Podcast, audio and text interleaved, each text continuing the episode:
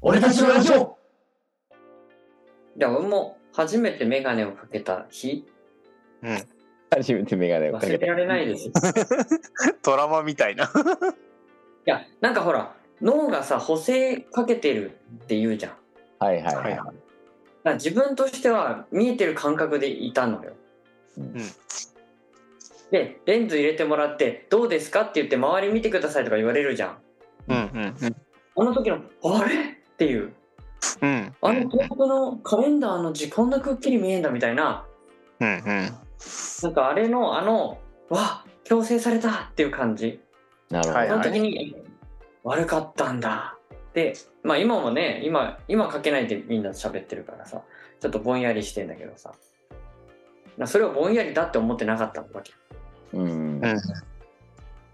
だからそれなのにこの眼鏡をかけると字が読めるみたいなさあの、顕微鏡とかもそうじゃないですか。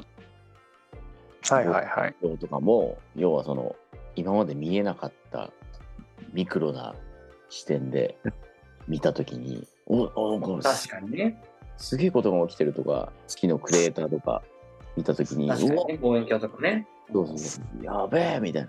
こんなに見えるんだ。こんなになってんだっていうその喜びうんうん。っていうのがあるね。まあ、そんな、 もう、なんで俺のメガネの話こんな引き伸ばさなくてよかったの なんかもうさ、話のネタが、だいぶね、年寄りな感じになってきてますね。まあ私はメガネ長いんであんまり思わないですけど、そうは。視力の話とか、まあねなんかねなんかね、今動画の話は出たからね。よくな噛いでむすかなん話。かわ若々しい話はお二人ないんですか若々しい話ね。うん。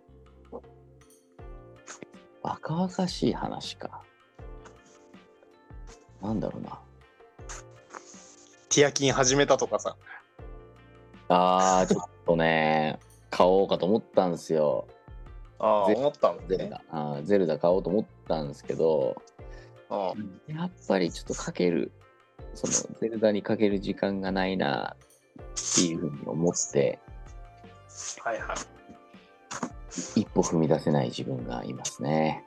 まあわかりますね。で、その、私、ちょっとあれですよ、あの、ペルソナ3のなんかリメイクを、うっかりなんかあの、海外のメーカーがリークしてしまったらしくて、うん、あの、買おうかなってちょっと今悩んでます。出たらね。あとその、学生時代にだいぶやったんで、はいはい。ゼルダ、今度オープンフィールドになったじゃないですか。なりましたね。それに対してやっぱりすごく抵抗があるというか、おーその、僕自身が解き放たれた時に、はいはい。 どうどうなってしまうんだろうっていう怖さっていうか怖い、怖さなの怖いそのなんつうかな要は道がないわけじゃないですか線線路がないないわけですね、ないわけさ。そうそう歩んでいくようになるわけになってはい。そうするとその攻略本とかはいはい。をやれば楽に進むみたいな話じゃないじゃないですか。ないですね。まして、ティアキンはね、だいぶ、あの、力任せプレーもできるみたいですからね。そうそうそう。で、自分なりの楽しみ方を見つけて楽しもうみたいな話じゃないですか。はいはい。そういうの苦手なんですよ。そうなのそう、そうなんですよ。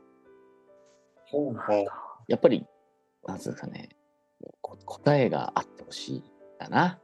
僕として。うんえ意外なんかそういうなんか自由にやらせてくれっていう派だと思ってたいや、そういう気持ちあるんですけど、ゲームに関しては、なんつうかな、あ分かりやすくあってほしいみたいなねそうそうそうそう、作った人の思いっていうものを、なんつうかな、ま、満喫しなきゃいけないっていう義務感もあって、なるほど。それが逆にオープンフィールドだと多すぎると。そうそうそうそうきキリがないからそうだね。こっちが辛くなっちゃうっていうねはいはいそうはいう気持ちはありますねい。なるほど。じゃああれだようちに来て時のオカリナやってよ続き俺の懐かしい。懐かしいな。いやー名作ですよねの他にココア集めしなきゃいけないからさ、まず。 あの鶏集めるやつそうそうそうそう。まだね、初初期、初期段階なんですよ。 まだ全然序盤だけど、なんかやる時間なくなっちゃった。ね、一緒に倒したじゃん、あの目玉のボスね。そうねうん。まあ謎解きしながらね。そうだね、謎解きがね、難しいんだよね。あそこから登れんじゃないかみたいなね。あんだろう。あの頃は全然難しいと思わなかったはずなんだけど、今この年になってやると難しい、難しいなーって思ったね。意外とヒントがないんだよね。硬くなってんだよ。硬くなってんだよな、ほんとな。うんあれやってみようみたいなことがないと、本当進めなくなってんだよ、そ意外とヒントがないんだよね。う。やっぱコスパ求めちゃうじゃん。うーん、早く終わらせたいみたいなるほど。な。そコスうパ悩んでる、そうそう、タイパー、コスパ。悩んでる時間が楽しい。もったいないと思うんですよね。はあーもったいないだったら温泉入ってもよくないみたいな感じになっちゃう。い。え、じゃあ温泉入りながらティアキンやったらいいんじゃない大人だもの。うん。タイパコスパだね。そっか、でもそうするとまたちょっとあれだな、今風な話がなくなっちゃうな。なんだろうな、と。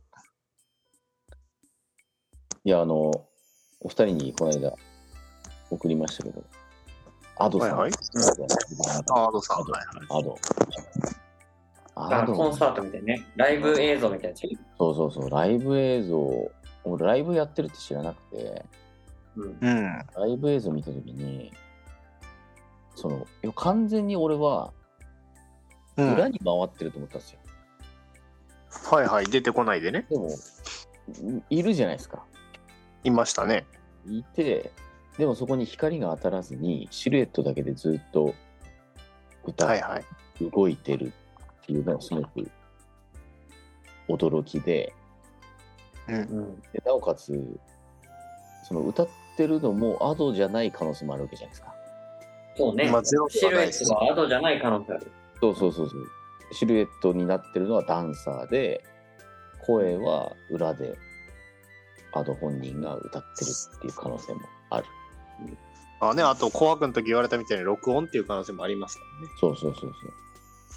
でもそういう中でも、その歌声に、わすごいなとか感動したりしながら、うん。で、おそらくあれが本物だろうみたいな気持ちで見てる自分もいて、はいはなんだろう、すごく不思議な感覚にうんなっうん。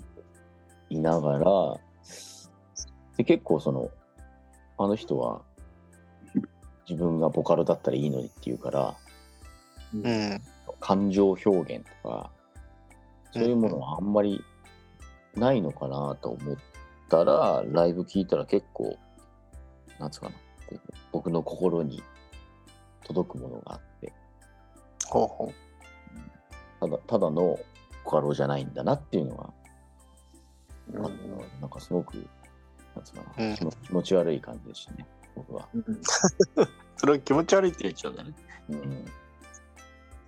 なんか聞いてて思ったけどさ、うん。多分、卑弥呼とかってこういう感じだったんじゃない会えないけどね。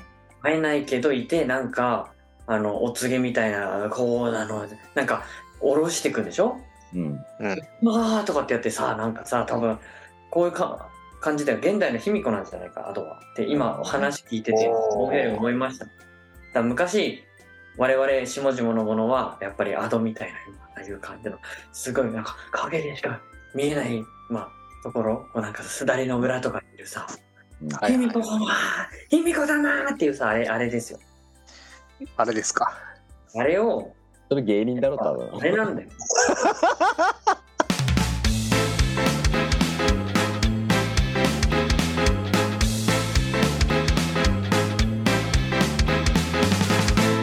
俺たちのラジオ